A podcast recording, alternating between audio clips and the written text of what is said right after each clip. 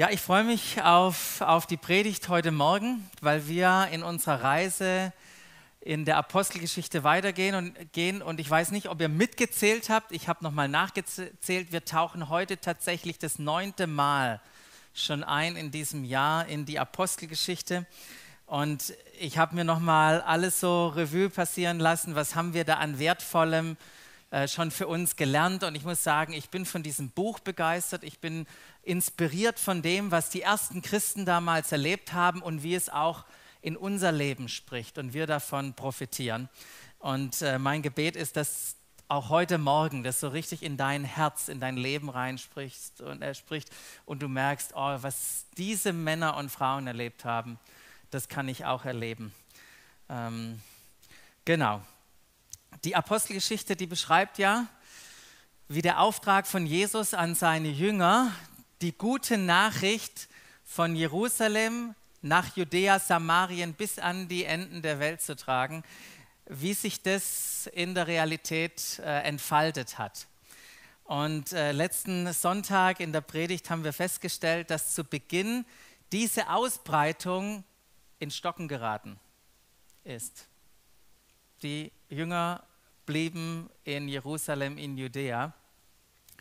Und um die Ausbreitung wieder in Gang zu setzen und da richtig etwas zu beschleunigen, mussten Gott, der Vater und Jesus, der Sohn, mussten die irgendeinen Plan fassen. Und niemand weiß, ob sich dieses kurze Gespräch tatsächlich so abgespielt hat, wie ich euch das jetzt erzähle. Aber stellt euch vor, Jesus und der Vater sind gerade im Himmel und der Vater geht auf Jesus zu und sagt, du Jesus, die Jungs, die du ausgewählt hast, die hängen gerade nur in Jerusalem rum. Die bringen die Mission nicht weiter bis an die Enden der Welt. Wir müssen etwas tun. Okay, Vater, was schlägst du vor? Ja, ich denke, Jesus, ich denke, wir brauchen jemanden, der bereit ist, sein Zuhause zu verlassen der von vielen äh, respektiert ist und der so richtig gut in der Welt vernetzt ist. Wie wäre es denn mit dem Typen da? Was? Saulus von Tarsus? Diesen Typen? Schlägst du den vor? Das ist der, der unsere Nachfolger am meisten verfolgt. Und der Vater sagt, perfekt. Wenn wir so einen Top-Pharisäer nehmen, dann spricht sich das rum und überall in Jerusalem werden sie davon reden. Und dann denkt Jesus, stimmt. Richtig gute Idee, diesen Saulus zu nehmen. Aber weißt du, Vater, das Problem ist, dass Saulus schon denkt, dass er in unserem Team ist, weil alles so richtig gut in seinem Leben läuft. Der hat richtig Erfolg dann sollten wir uns mal beeilen, Jesus. Am besten gehst du mal, er ist gerade auf dem Weg nach Damaskus, am besten machst du dich auf, stellst dich ihm in den Weg.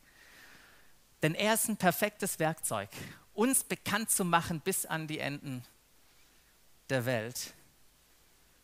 Und ich, und das ist der Vers, den ihr vorne seht, und ich will ihm zeigen, wie viel er leiden muss um meines Namens willen. Was für eine erstaunliche, vielleicht sogar überraschende Aussage. Ich will ihm zeigen, wie viel er leiden muss um meines Namens willen. Es scheint, dass, es ein, Erfolg, dass ein erfolgreiches Leben von Gott anders definiert wird als von der Welt. Es scheint, dass es bei Gott etwas viel Wichtigeres gibt als die Abstinenz von Leid und Schwierigkeiten in unserem Leben.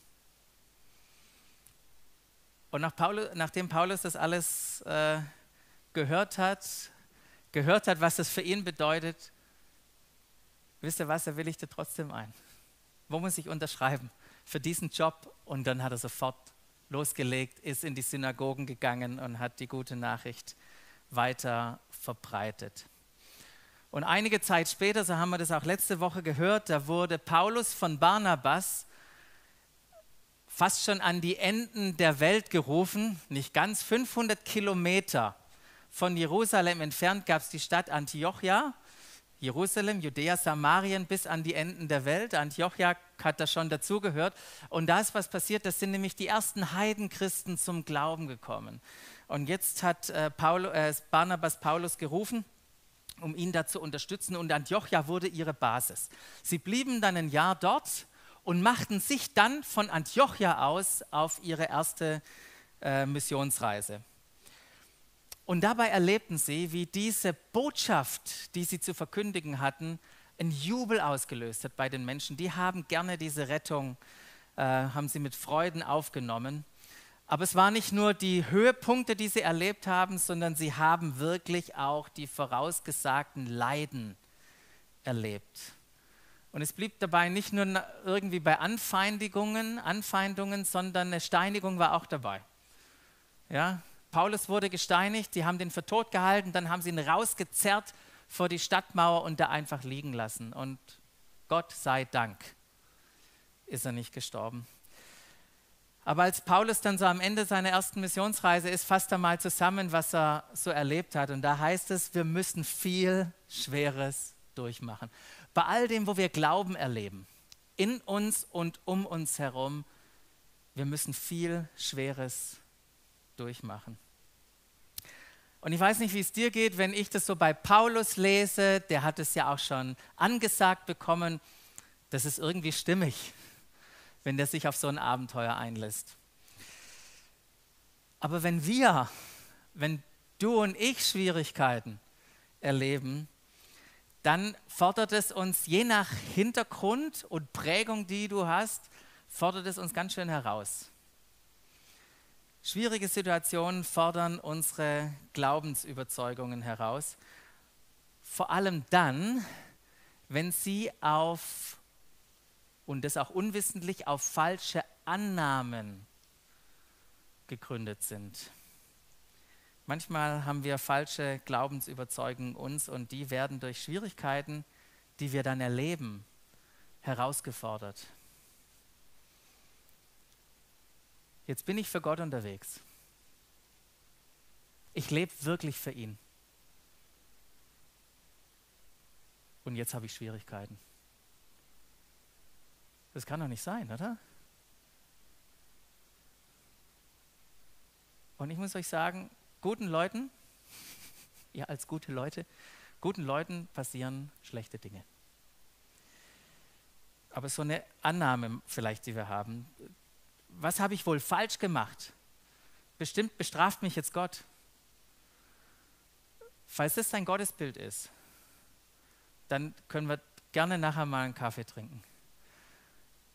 Und ich meine nicht, dass Gott oder dass es keine Konsequenzen gibt für Dummheiten, die wir begehen. Die gibt es tatsächlich. Aber Schwierigkeiten sind nicht eine Strafe Gottes in unserem Leben. Oder vielleicht steckst du in Schwierigkeiten in Herausforderungen und du betest und betest und glaubst und vertraust. Und nicht nur du betest, andere beten auch mit. Und es passiert nichts. Es passiert nichts. Und das ist richtig. Manchmal passiert nichts. Es passiert nichts, weil wir keinen Gott haben, bei dem das Gesetz der Linearität gilt. Von wenn wir das tun, dann passiert das ihr wisst so, was Linearität ist. So, wenn A passiert, dann folgt B.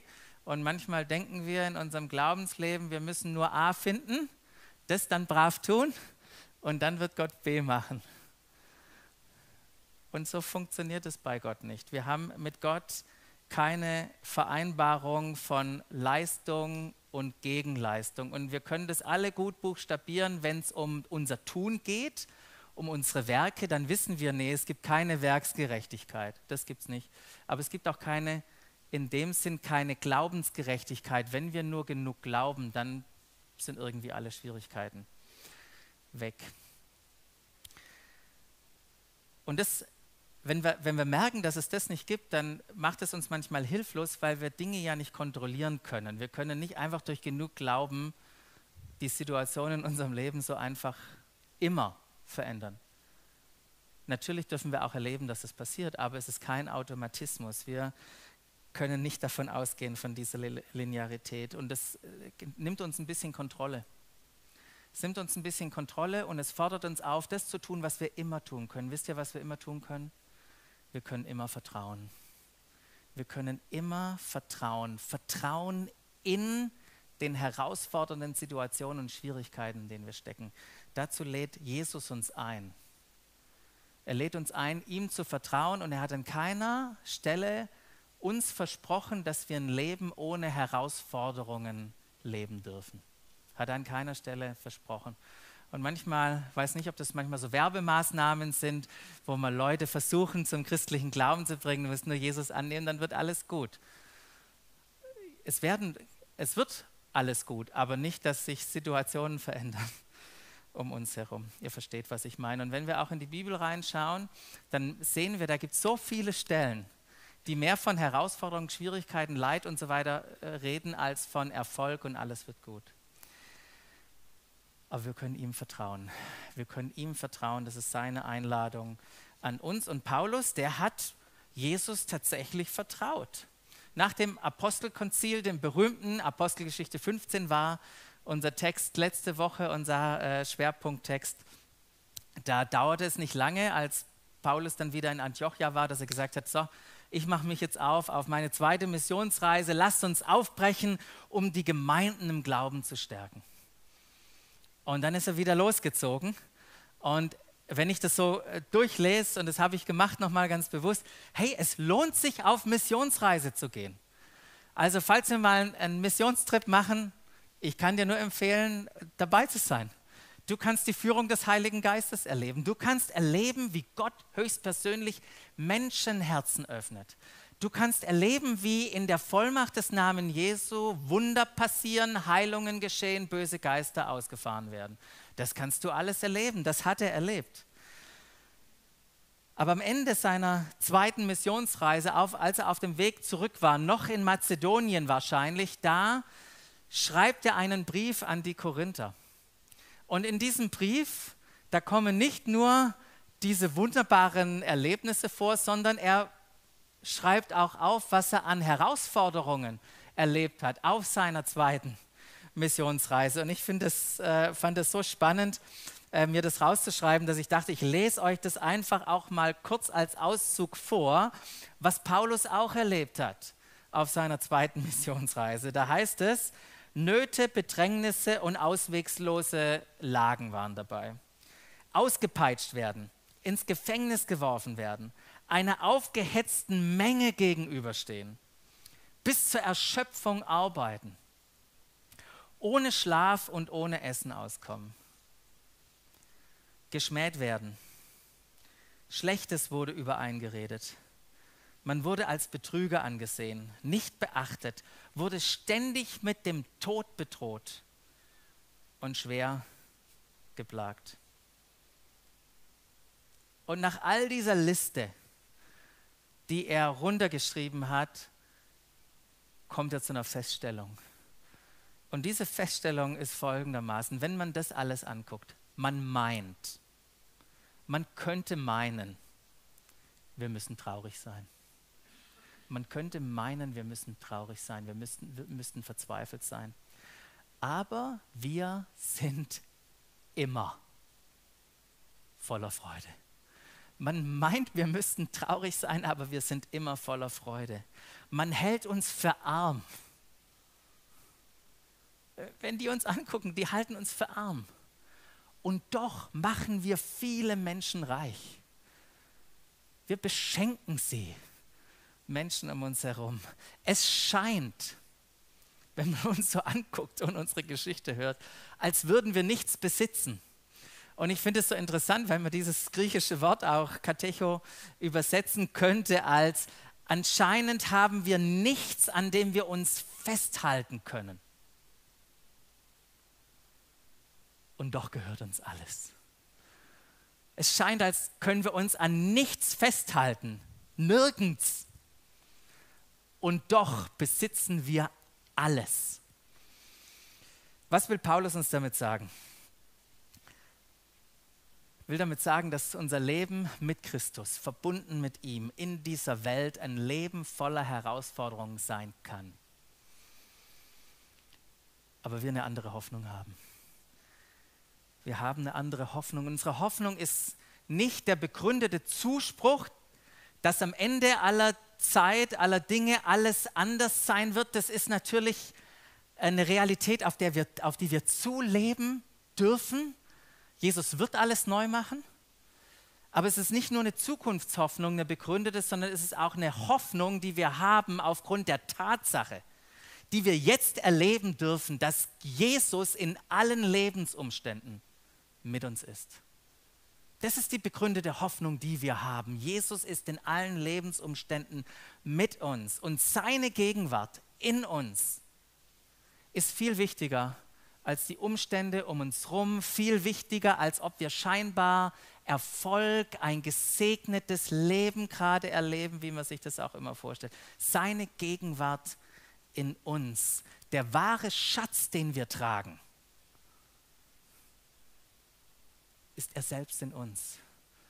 Und Paulus, der gleiche, der hier das alles geschrieben hat, der hält auch im Kolosser das mal so wunderbar fest und sagt, Christus in euch, Christus in uns, die Hoffnung der Herrlichkeit. Das ist der Schatz, den wir in uns tragen. Wir haben eine andere Hoffnung in uns. Und egal, ob es in, in, in welchen Umständen wir uns gerade befinden, ob das auch Wüstenzeiten sind, ob sich das trocken und schwer anfühlt, wir dürfen wissen, dass die Quelle des Lebens eine lebendige Quelle in uns ist. So sagt es doch Jesus auch in Johannes 7, oder wer an mich glaubt, in dem, in seinem Inneren wird eine Quelle lebendigen Wassers sein. Und mit dieser Perspektive, da weichen wir nicht vor Schwierigkeiten zurück. Da rennen wir nicht weg, da verstecken wir uns nicht davor, sondern im Gegenteil, wir fangen an, Schwierigkeiten, Herausforderungen zu umarmen, willkommen zu heißen in unserem Leben wie der Andi das auch schon gesagt hat, weil in Herausforderungen, in Schwierigkeiten, da können wir Gott erleben. Herausforderungen sind Chancen, wo wir reifen können, wo wir uns bewähren können, wo wir erleben können, dass unser Glaube trägt, dass es nicht nur Wissen ist, das wir haben, sondern dass es Realität in unserem Leben wird wie Gott uns durchträgt. Er festigt, es festigt sich die Hoffnung in uns. Lest mal Römer 5. Es festigt sich die Hoffnung in uns, wenn wir durch Schwierigkeiten uns bewähren. Jemand hat mal gesagt, never waste a good crisis. Never waste a good crisis. Wenn deine Schwierigkeit in dem Leben ist, versuch nicht auszuweichen. Nimm das an, umarm's und, und geh mit Jesus gemeinsam dadurch. Und wie das funktioniert, wie man mit Jesus gemeinsam da durchgehen kann, da hat uns Paulus ein wunderbares Beispiel gegeben. Ähm, wie hat er denn Kraft geschöpft aus dem Christus in ihm? Und da möchte ich euch in ein Beispiel herausgreifen oder ein Beispiel herausgreifen von diesen vielen ähm, Herausforderungen, die er erlebt hat. Und das finden wir in Apostelgeschichte 16, ab Vers 11. Da ist äh, Paulus mit seinem neuen Reisebegleiter Silas unterwegs und sie haben das Vorrecht, zum allerersten Mal auf europäischen Boden zu gehen. Griechenland gibt es nicht nur gutes Essen. Und äh, sie kommen in Griechenland an und sie gehen zur Stadt Philippi, das war eine römische Kolonie. Und sie suchen natürlich das erste Mal äh, die Juden auf äh, am Fluss und vielleicht kennt ihr die Geschichte. Lydia wird zur ersten Person auf europäischem Boden, die ihr Leben Jesus anvertraut. Das war die eine Frau. Aber dann gab es noch mal eine andere Frau. Das war so eine Sklavin mit so einem Wahrsagegeist. Und die ist ständig hinter Paulus und Silas hergelaufen und hat gesagt: Hey, hört diesen Männern Gottes zu. Sie sagen euch, wie ihr errettet werden könnt. Und wenn jetzt, wenn ich hier am Parkplatz ankomme und da jemand wäre, der hinter mir herläuft und sagt: Hey, hört dem Mann zu. ich fände es gar nicht so schlecht, äh, zumindest einmal. Also die Botschaft war nicht schlecht. Manchmal ist es, glaube ich, die Art und Weise, wie Botschaften verkündet werden. Oder irgendwas war da auf jeden Fall komisch. Auf jeden Fall hat es Paulus so genervt. Der konnte das, es steht da sogar nicht nur wenig, sondern viele Tage. Aber irgendwann dachte er, ey, keine Lust mehr auf diese Frau. Und er spricht, spricht die Frau an und sagt, hey, Geist, verlass diese Frau. Und im selben Augenblick fuhr der Geist aus. Was aber auch noch ausfuhr, war die Einnahmequelle der Leute, die die Besitzer waren von der Frau. Und die fanden nicht so cool, was da gerade passiert ist. Und deshalb haben die Besitzer Paulus und Silas genommen und vor, den, vor das höchste Gericht in Philippi geschleppt und sagt, hey, das sind Juden, die wiegeln hier auf, die bringen uns um unsere Einnahmen und sind die richtig angegangen. Die durften sich nicht wehren, die wurden nur angeklagt und dann wurde entschieden, Kleider vom Leib reißen und viele, viele Peitschenhiebe. Du dir das vorstellen? Kleider vom, äh, vom, äh, vom Leib gereist. Ich muss mich gerade nur erinnern, ich war, hatte das Vorrecht, mal in Philippi zu sein, an diesem Platz. Kann mir das gerade so richtig gut vorstellen. Kleider vom Leib gereist und richtig drauf. Und dann heißt es nicht nur richtig drauf, sondern ab ins Gefängnis. Ab ins Gefängnis unter scharfer Bewachung. Und der Gefängnisaufseher, der sperrte die beiden in die hinterste Zelle des Gefängnisses und schloss die Füße in einen Block. Können Sie sich das vorstellen? Im hintersten Loch zu sitzen. Füße in einem Block. Und da saßen sie nur.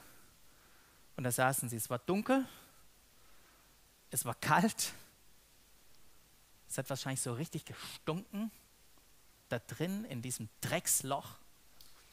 Und da saßen sie.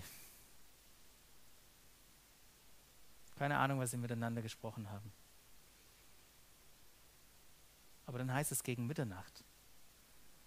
Gegen Mitternacht beteten Paulus und Silas. Sie priesen Gott mit Lobliedern. Und die Mitgefangenen, die hörten ihnen alle zu.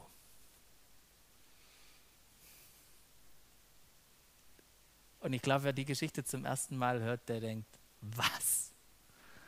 Das ist doch unmöglich. Wie kann das sein, dass die beiden Gott mit Lobliedern preisen in dem Drecksloch mit der körperlichen Verfassung. Was glaubt ihr, wie wehgetan das haben muss auf ihrem Rücken?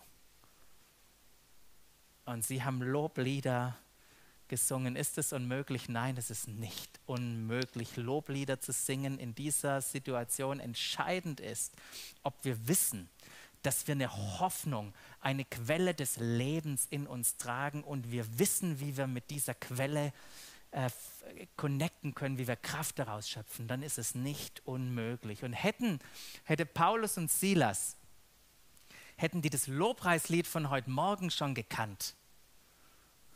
Keiner ist größer, keiner ist stärker, keiner ist höher und treuer als du, selbst in der tiefsten Nacht Halt dich fest an dir. Festhalten an der Hoffnung, die wir haben. Ich glaube, die hätten das gesungen. Aber sie hatten es nicht. Was haben sie dann wohl gesungen? Viele Ausleger würden sagen, in diesem oder bei diesem griechischen Wort Lob singen,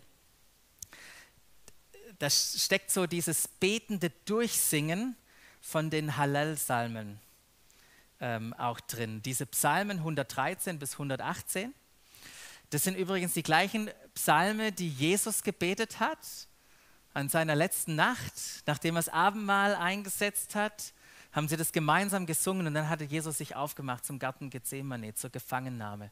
Und wir kennen, was all danach geschehen ist. Da haben sie diese Psalmen 113 bis 118 gesungen. Und ich möchte einfach euch ein paar Verse daraus lesen, weil dann versteht ihr, glaube ich, was, es, was passiert, wenn wir die richtigen Dinge singen, die richtigen Dinge ähm, aussprechen und was das für eine Wirkung hat, ähm, diese Worte. Da heißt es nur ein paar Mal, hört mal zu, könnt gerne eure Augen dabei zumachen. Äh, hier 113 fängt es an, den Geringen, den Geringen, der im Staub liegt, richtet er auf. Den Armen holt er heraus aus dem Schmutz. Erde erbebe. Erde erbebe vor dem Herrn, vor dem Gott Jakobs. Der Herr hat an uns gedacht und wird uns segnen. Der Tod hatte seine Arme schon nach mir ausgestreckt. Das Totenreich warf seinen Schatten voraus. In Not und Leid war ich geraten. Da rief ich den Namen des Herrn an. O Herr, rette doch mein Leben. Ja, und du hast mich vor dem Tod gerettet. Meine Tränen hast du getrocknet und meine Füße vor dem Ausgleiten bewahrt, damit ich nicht zu Fall kommen, komme. So kann ich meinen Weg gehen in der Nähe des Herrn. Ja, ich darf am Leben bleiben. In großer Not rief ich zum Herrn und er antwortete mir. Ja, der Herr verschaffte mir weiten Raum. Der Herr steht zu mir, deshalb fürchte ich mich nicht. Was kann ein Mensch mir anhaben. Von 118, 17, ich werde nicht sterben, sondern leben und von den Taten des Herrn erzählen. Lobpreis ist Wahrheit Gottes aussingen. Deshalb mache ich das so gern. Deshalb mache ich es auch manchmal laut.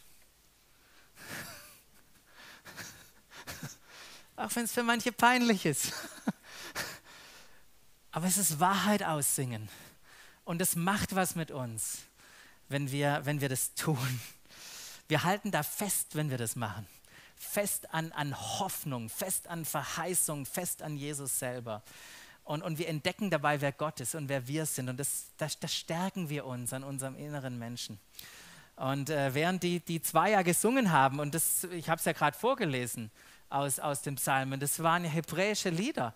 Äh, das hat wahrscheinlich niemand so richtig verstanden, was die zwei gesungen haben. Aber was sie verstanden haben, war die Haltung, das Gottvertrauen, was in ihren Liedern mitgeschwungen ist in dieser dunkelsten Nacht.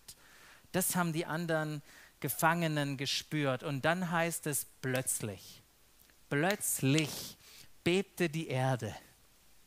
Was haben sie gerade gesungen? Erde erbebe. Und plötzlich ist es passiert. Die Erde bebte so heftig, dass das Gebäude bis in seine Grundmauern erschüttert wurde. Im selben Augenblick sprangen sämtliche Türen auf und die Ketten aller Gefangenen fielen zu Boden. Was ist das Bild? Erdbeben? Es ruckelt mal ein bisschen. Gott griff übernatürlich ein in dieser Situation. Und in diesem Moment haben wir hier noch nie erlebt, aber du schläfst und plötzlich rüttelt die Erde. Wenn dein Bett rüttelt. Und der Gefängnisaufseher, der fuhr, der fuhr aus dem Schlaf auf. Was passiert hier? Und er sah, dass die Türen offen waren. Und er dachte, okay, jetzt ist aus. Jetzt ist aus mit mir. Ich nehme mein Schwert. Ich bringe mich um. Warum macht er das? Der Gefängnisaufseher, der hat mit seinem Leben garantiert, dass die Gefangenen drin bleiben. Falls du dachtest, man kann auch irgendwann später bei der Auferstehung da irgendwelche römischen Soldaten bestechen, no way. Mit ihrem Leben haben sie garantiert, dass der Leichnam da noch drin war. Mit ihrem Leben hat der garantiert, dass Paulus und Silas im Gefängnis waren. Und deshalb wollte er sich umbringen, um diese Demütigung nicht zu erleiden, was jetzt auf ihn wartet. Und, und er packte dieses Schwert und dann äh, ruft Paulus aus dem letzten Loch, tu dir nichts an. Tu dir nichts an, Mann. Wir sind noch da. Keine Panik. Wir sind noch hier. Und er ließ, ich meine, er hat ja nur was gehört, da war ja kein Licht an, kein Bewegungsmelder. Okay, muss erstmal Fackeln herbringen. Fackeln herbringen, da heißt es, er stürzte sich rein in dieses Loch. Und dann nicht nur um zu gucken, sondern um sich niederzuwerfen. Um sich niederzuwerfen, zitternd vor Paulus und Silas auf dem Boden, weil diese zwei, das waren keine gewöhnlichen Gefangenen. Die haben sich unterscheiden, haben sich unterschieden von allen anderen. Wer ist der Urheber bitte von diesen Ereignissen, was ich gerade erlebe?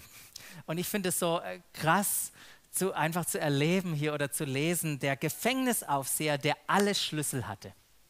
Der hatte alle Schlüssel bei sich. Der war doch nicht der mächtigste Mann in diesem Gefängnis. Paulus und Silas hatten einen Schlüssel um Menschen zu befreien. Und diesen Schlüssel, den brauchte er auch. Und deshalb, während sie ihn rausführten oder während er Paulus und Silas rausführten aus dem Gefängnis, stellte er ihnen diese Frage, was muss ich tun, um gerettet zu werden? Was muss ich tun, um gerettet zu werden? Ich lebe irgendwie in Freiheit im Gegensatz zu euch, aber ich bin nicht frei. Ich brauche Befreiung, ich brauche Rettung. Ähm, ihr seid im Gefängnis, ihr braucht irgendwie keine Rettung. So von, ihr wisst, was ich meine. Und dann sagen sie es, wie es funktioniert. Wie kommt man in die Freiheit? Wie wird man gerettet? Glaube an Jesus, den Herrn, und du wirst gerettet werden. Du und alle, die in deinem Haus leben. Und dann finde ich so stark, was da passiert. Paulus und Silas haben die Möglichkeit, den ganzen Menschen in seinem Haus die Botschaft, äh, die gute Nachricht zu erklären.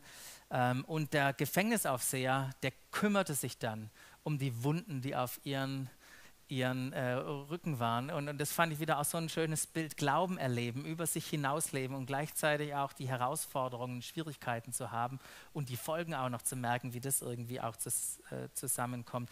Und dann essen sie zusammen. Überglücklich hat das ganze Haus Jesus vertraut und sie ließen sich taufen. Die haben früher nicht so lange gebraucht, äh, Entscheidungen äh, zu treffen. Genau, die ließen sich taufen. Und ich finde es so spannend wenn wir uns an Christus festhalten,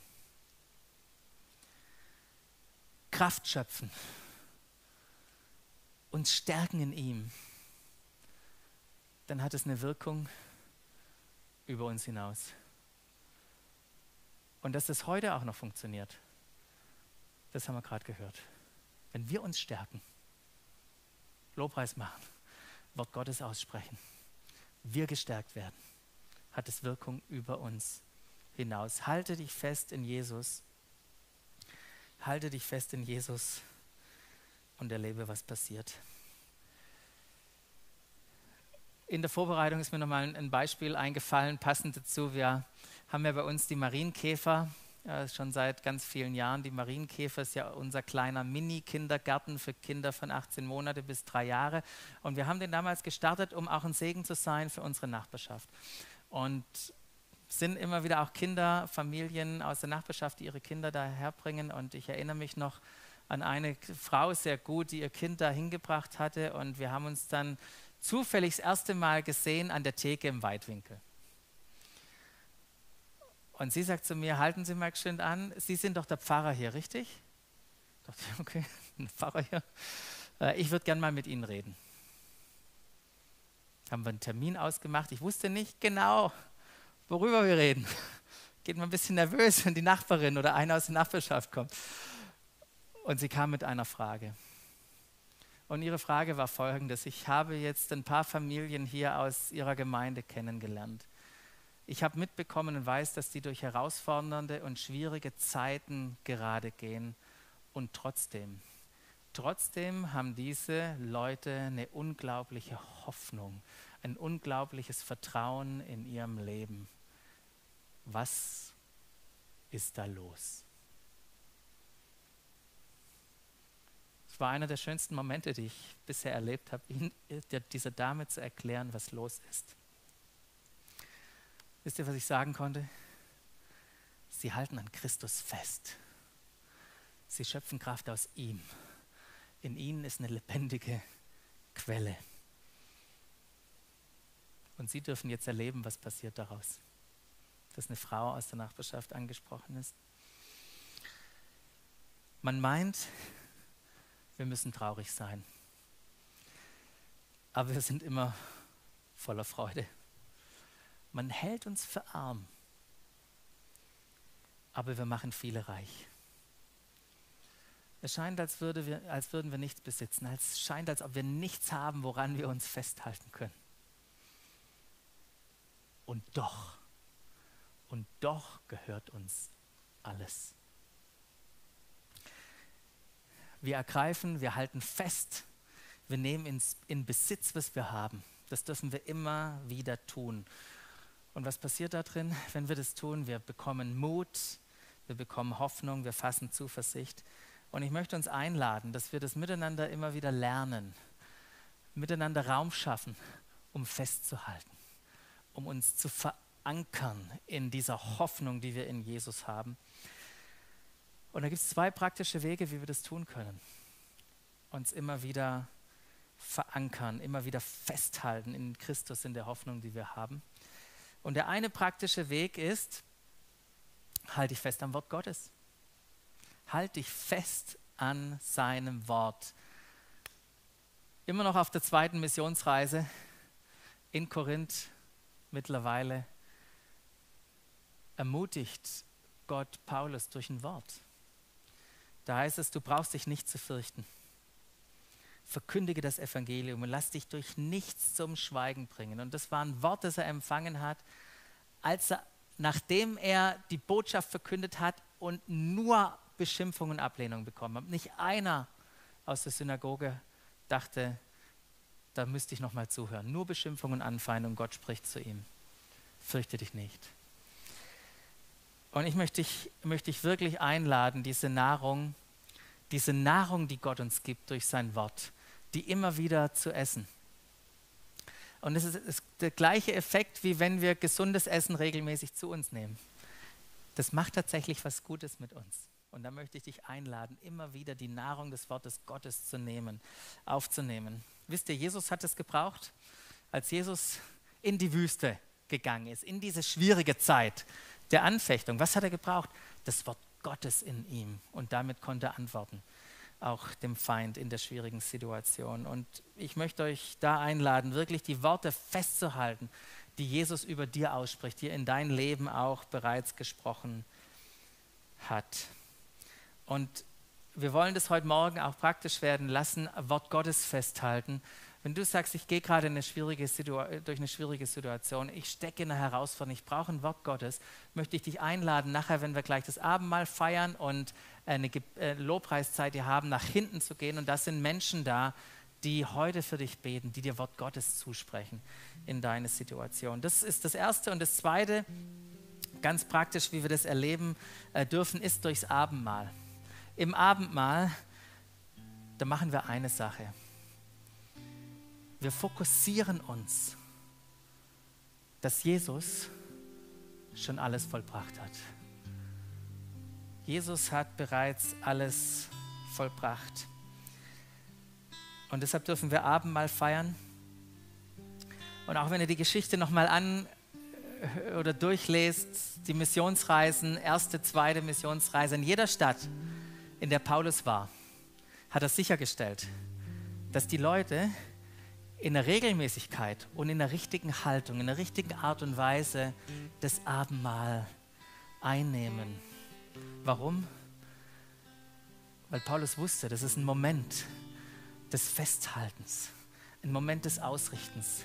Wisst ihr, wenn wir jetzt das Abendmahl nehmen, das ist nicht nur irgendwie ein sentimentaler Moment oder weil wir die Kirche sind macht man das so aus Tradition, sondern es ist ein Ort, ein Raum der Fokussierung, wo wir uns an Jesus festhalten, wo wir uns in, in der Hoffnung, die er uns gibt, verankern, wo wir feiern dürfen, dass wir ein neuer Mensch geworden sind, wo wir anerkennen dürfen, dass eine lebendige Quelle in uns lebt und wir wieder, wieder aussprechen dürfen, auch damit, dass wir durch ihn gesegnet sind mit allen geistlichen Segnungen in der Himmelswelt. Halt dich fest an Jesus. Halt dich fest an Jesus und erlebe, was passiert.